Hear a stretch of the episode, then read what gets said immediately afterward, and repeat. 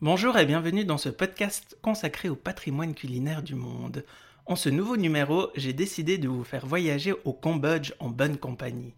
Ce pays, aux 17 millions d'habitants, propose un mariage culinaire entre la cuisine indienne et la cuisine chinoise, mais tout en conservant sa propre identité. Alors, que mange-t-on dans ce pays? Quels sont les aliments utilisés pour la cuisine? Où peut-on trouver les produits de là-bas chez nous? Des questions qui seront répondues avec mon invité du jour, mais tout de suite, générique. Je m'appelle Ben, je tiens un blog depuis plusieurs années. Avec ce podcast, j'ai décidé de partir à la rencontre des divers patrimoines culinaires du monde. Alors branchez-vous et bonne dégustation sonore. Je suis vraiment ravi d'accueillir ma nouvelle invitée. Alors tu t'appelles Ratana, tu es juriste, et pendant ce moment gourmand, tu vas nous raconter l'histoire culinaire de ce pays qui est un savant mélange de cuisine indienne et cuisine chinoise, mais tout de même avec sa propre authenticité. Alors, ma première question, qui est peut-être un peu générale, mais que nous allons décortiquer ensemble, que mange-t-on au Cambodge et quelles sont les spécialités culinaires? Salut Ben et merci de m'avoir invité à ton podcast. Je suis ravie euh, de faire ce podcast en ta compagnie.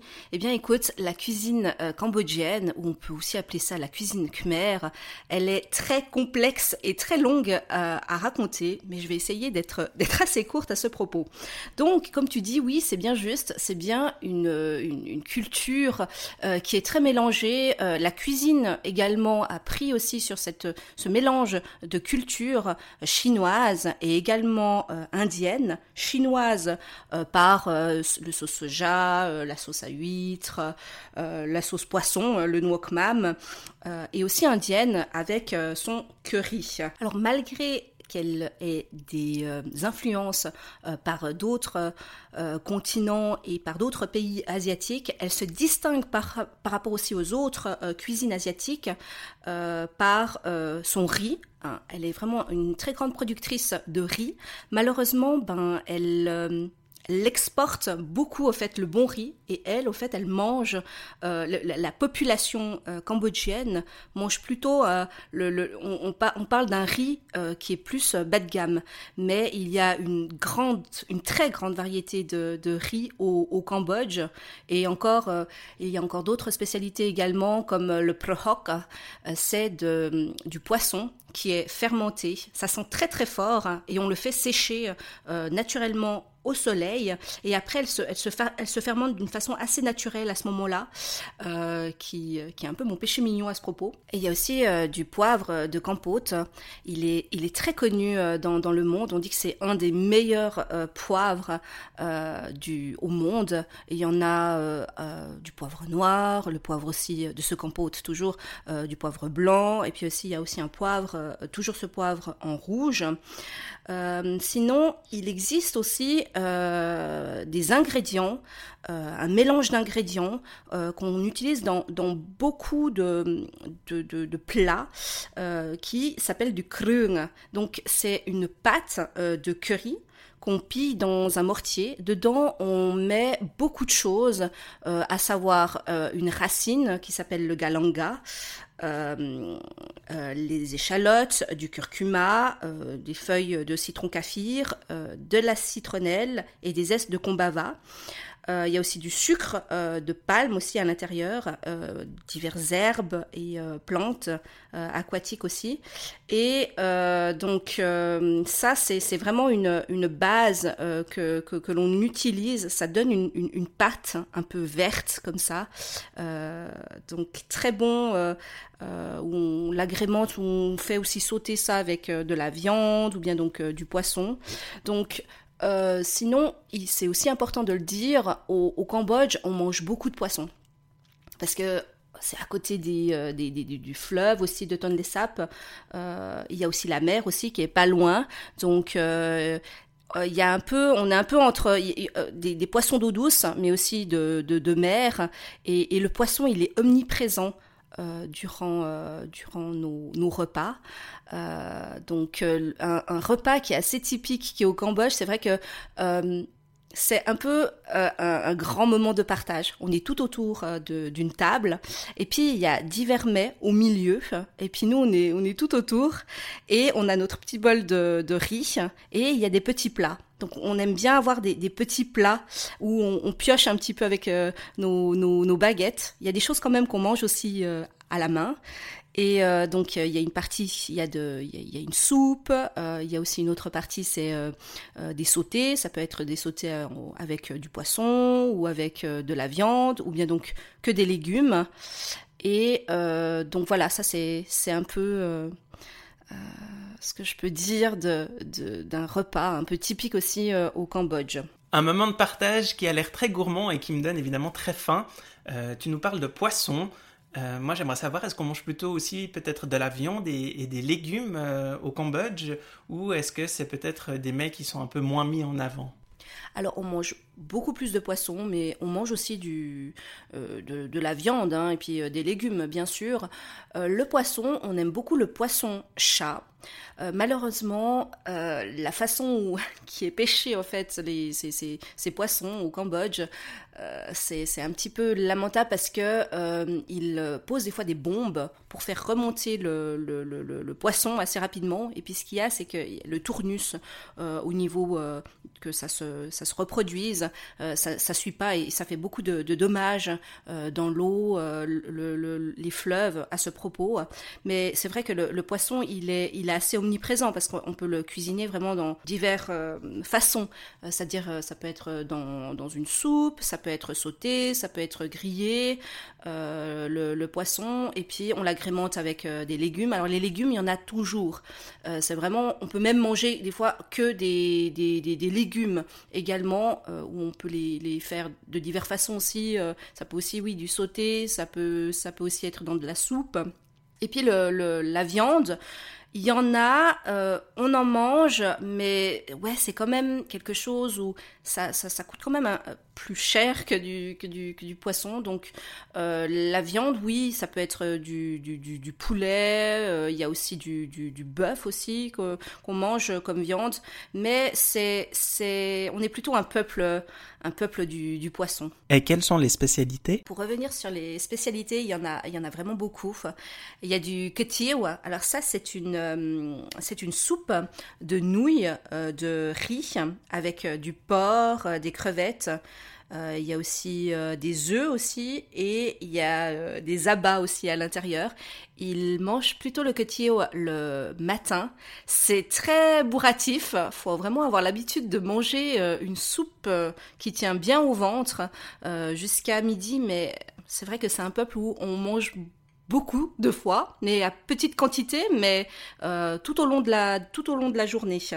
Sinon, il y a aussi le hum, banchew, donc c'est des crêpes de riz euh, qui sont jaunes parce que c'est dû avec le, le, curcuma. Et puis dedans, on ajoute euh, du lait de coco. Et euh, il y a à l'intérieur du hachis de, de, porc. Des fois, on met aussi des petits bouts de, crevettes, des oignons, des nouilles, des pousses de bambou, du soja. Alors, ouais, alors le soja. Alors moi, j'ai toujours mon bancheo où je mets pas de soja. J'ai jamais trop aimé le soja, mais euh, c'est ça a été un peu la, la petite hantise de mes parents, euh, une asiatique qui mange pas de soja, mais j'aime bien la sauce soja, mais le soja c'est quelque chose. Mais on, rajoute aussi du, soja dans ces dans ces bancheo et puis on le trempe dans du euh, dans du tuk. Donc ça c'est une sauce euh, poisson qui est à base de sauce poisson, du sucre, de l'eau et du vinaigre. C'est vraiment très simple à faire euh, le sauce, euh, la, sauce poisson. Et euh, on a toujours du tuk tray un peu qu'on trempe dans divers mets également.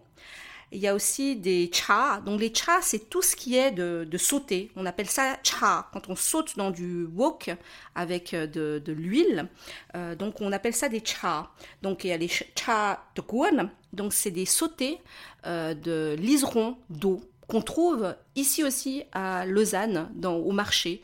Euh, j'ai été assez surprise, des jolis liserons d'eau. Il y a aussi des cha euh, donc c'est des sautés de, de crabes. Alors on peut, euh, on peut le sauter de, diverses façons. On peut le sauter avec euh, du poivre, Ça, c'est super bon. on peut aussi le sauter avec du lait de coco, aussi avec des kneux, du knieil, c'est du, du gingembre. Donc, avec une base de, de, crabe, après, on peut faire plein de, de choses, de, de mets qui, qui, sont différents. Il y a aussi du peba, donc c'est une soupe de riz et on l'agrémente avec euh, du, poisson séché ou des œufs de, canne aussi salés et euh, des radis euh, séchés aussi sucrés. Donc moi je, je mange plutôt du peu bas quand je suis malade parce que c'est assez chaud et puis ouais c'est vraiment une grosse bouillie de riz et, c'est vraiment très très bon. Il y a aussi le pli. Donc ça c'est une salade de bœuf qui est crue. Euh, qu'on marine dans du jus de citron vert. Et puis euh, on l'agrémente avec euh, de la citronnelle, du galanga, de l'ail, des feuilles de citron kaffir, et puis on mange ça avec des, légumes comme des endives ou de la salade. Et ça, c'est aussi un bon, une bonne entrée, mais aussi un, plat principal. Il y a aussi les nem chao, donc c'est les rouleaux de printemps. Euh, bon, c'est vrai que on en voit un petit peu partout. Euh, les Vietnamiens vont dire euh, non, c'est des rouleaux de printemps, mais qui sont vietnamiens. Les Chinois vont dire non, c'est chinois. Et puis les Cambodgiens aussi vont dire non, mais c'est des rouleaux de printemps qui sont cambodgiens. Mais bon, là, c'est vrai qu'on en trouve un peu partout en Asie, les nem chao. Alors donc, il y a aussi du semla coco. Donc c'est un ragoût de légumes avec de la viande. Euh, on le met aussi avec du poisson aussi dedans. Il y a du prehok, euh, du kniei, euh, il y a de la papaye verte, des aubergines, du basilic. Il y a plein de choses dans le semla coco. Et donc le semla, quand je dis semla, ça veut dire soupe en, en, cambodgien. Il y a aussi le selamechu. Donc ça, c'est ma soupe qui est préférée. C'est une soupe de poulet et euh, dedans, je mets aussi des, des, légumes. Euh, je les remplace parce que j'ai pas tous les légumes non plus asiatiques euh, ici en, Suisse. mais on peut mettre également à l'intérieur comme légumes de, la, de, la, de la courgette ou encore du céleri. Je mets aussi des bouillons de légumes, de la tomate de l'ananas, de la citronnelle, du galanga, du tamarin, euh, du basilic euh, thaïlandais. Et euh, donc, pourquoi j'aime bien cette soupe? C'est parce qu'elle est, elle est sucrée et puis elle est salée à la fois avec le tamarin que je trouve assez original de l'associer avec de l'ananas tout plein de bonnes choses à manger qui me donnent évidemment très très faim et qui me donnent envie d'en savoir plus. Euh, tu parlais du tamarin et du galanga. Euh, moi, c'est deux noms qui ne me disent absolument rien. Alors, est-ce que tu pourrais un peu préciser et nous dire exactement ce que c'est Alors le galanga, c'est une racine, ça ressemble assez à du gingembre et euh, c'est vrai qu'on l'utilise dans passablement de, recettes cambodgiennes. Et en ce qui concerne le, le, tamarin, ça a une forme d'haricot. Euh, on l'agrémente surtout pour les mets pour, euh, pour son côté euh, qui est hum, acidulé. Hein. Mais je sais qu'il y a aussi du, tamarin qui est aussi sucré, qu'on mange comme ça. Mais moi, je, l'utilise plutôt pour ces, aspects qui, sont, acidulés, qu'on peut très bien les mettre dans, une soupe pour, relever, la soupe. Alors, tu nous as parlé beaucoup de, mets salés. Euh, moi, j'aimerais savoir maintenant, est-ce qu'il existe des desserts typiques euh, dans ton pays, des mets sucrés Peut-être tu pourrais nous en parler? On n'est pas très fort hein, en Asie, mais on en déguste à l'heure du, du, goûter et puis aussi durant les fêtes. Donc on mange beaucoup de fruits. J'ai aussi un fruit, mais que j'adore. Euh, ça s'appelle le terrain. C'est du durian. Euh, ça sent très très fort. Euh, il est un peu banni un peu de partout. On peut pas en prendre dans les hôtels ou dans l'avion. Et on en trouve ici en, en, Suisse. Des fois, il est, il est congelé. Des fois, il y en a du frais également. Donc, c'est un super gros fruit comme ça. Et il a plein de pics. Et il faut l'ouvrir. Et puis, à l'intérieur, on découvre des, c'est ce fruit jaune avec une graine, une grosse graine. Et euh, je, ne peux pas vous dire ce que, ça ressemble comme, un autre fruit parce que c'est vraiment un fruit à part entière, ce, durian. mais il, il sent très très très fort.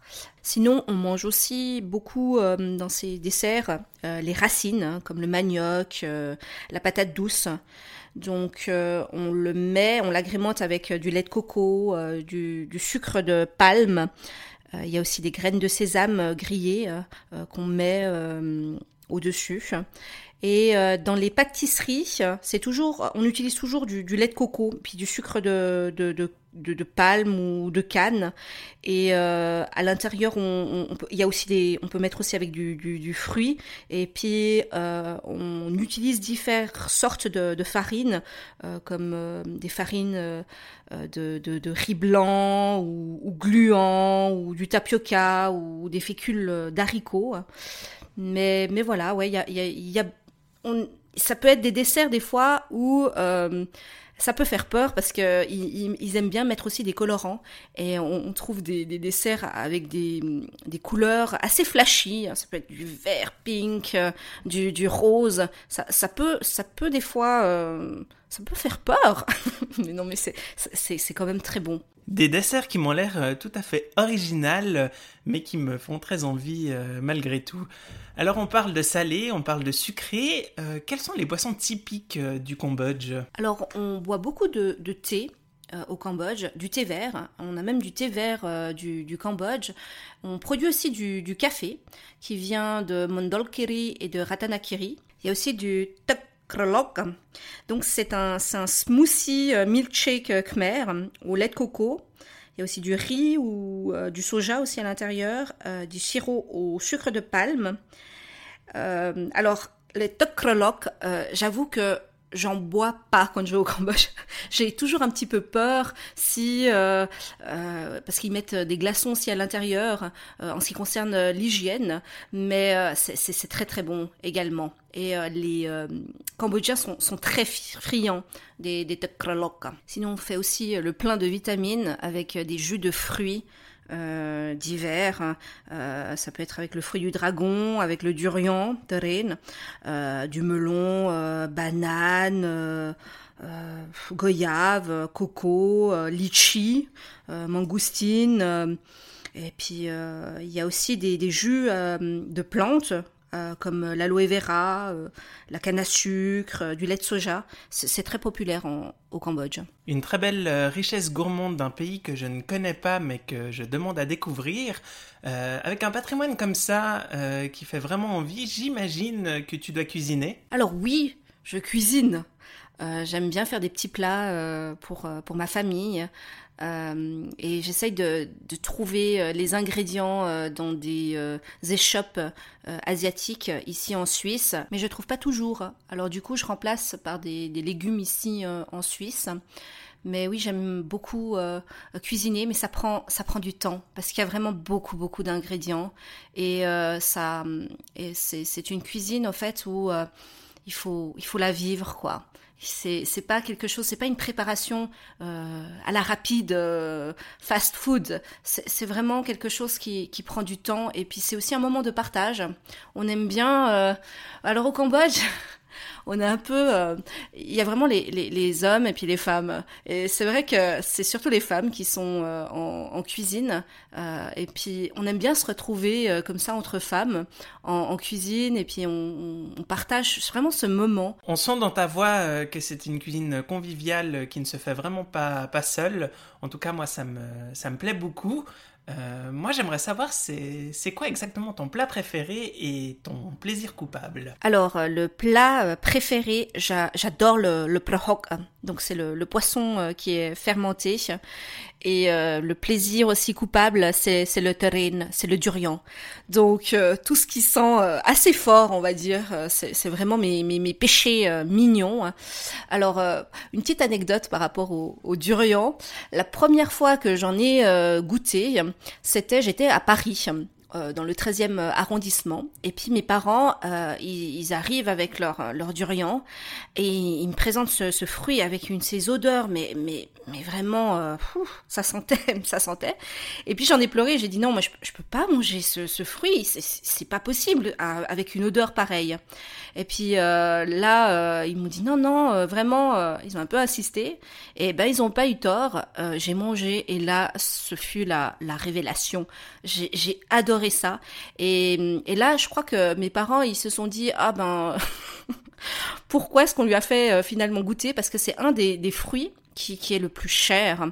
Euh, si on, veut acheter un, durian, donc c'est un, un, fruit qui, qui, pèse assez lourd quand même, mais le fruit euh, euh en entier, il, peut coûter plus de, de, de 50, 50 francs, quoi. Ça peut aller vers les 60. C'est vraiment un, un, fruit où ouais, il faut vraiment avoir les, les moyens pour en manger ici en, en, Suisse euh, ou, à l'étranger, mais c'est vrai qu'au Cambodge, ben, c'est aussi un des fruits qui est, le plus cher. Quoi. Un fruit qui, je l'avoue, me rend extrêmement curieux.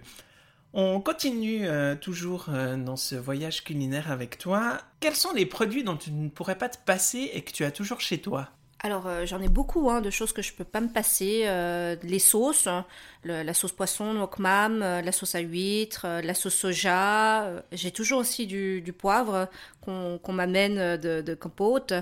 il y a aussi tous les, les, herbes aromatiques, que ce soit la citronnelle, que ce soit le galanga ah, il y a aussi la, feuille aussi kaffir que je, je peux pas m'en je peux pas m'en passer. Donc du coup, je les congèle et puis euh, quand j'en ai besoin, ben j'en sors.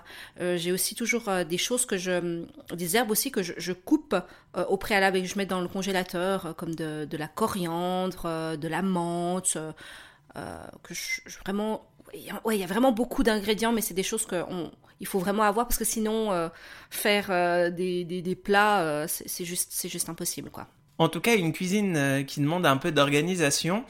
Euh, moi, j'ai faim. J'ai vraiment euh, l'eau à la bouche maintenant. ce que j'aimerais savoir, c'est existe-t-il des restaurants en Suisse où je pourrais découvrir la cuisine cambodgienne? Et existe-t-il des magasins où je peux trouver des ingrédients pour cette cuisine? Alors non, moi, j'en connais pas hein, de, de restaurants où ils font que de la cuisine euh, cambodgienne. On, trouve euh, vietnamien, chinois, euh, d'autres restaurants de d'autres contrées, mais, mais, pas du, Cambodge en tant que tel, à ma connaissance. en Suisse. sinon, il y en a, hein, mais plutôt à l'étranger. des fois, j'y vais au, au 13e arrondissement à Paris, où, là, il y a des restaurants typiques, euh, qui propose aussi des, spécialités typiques euh, cambodgiennes. Euh, sinon, en ce qui concerne les épiceries asiatiques, donc il y en a plusieurs. Il y en a la Ripon, il y a Asia Kim Dong.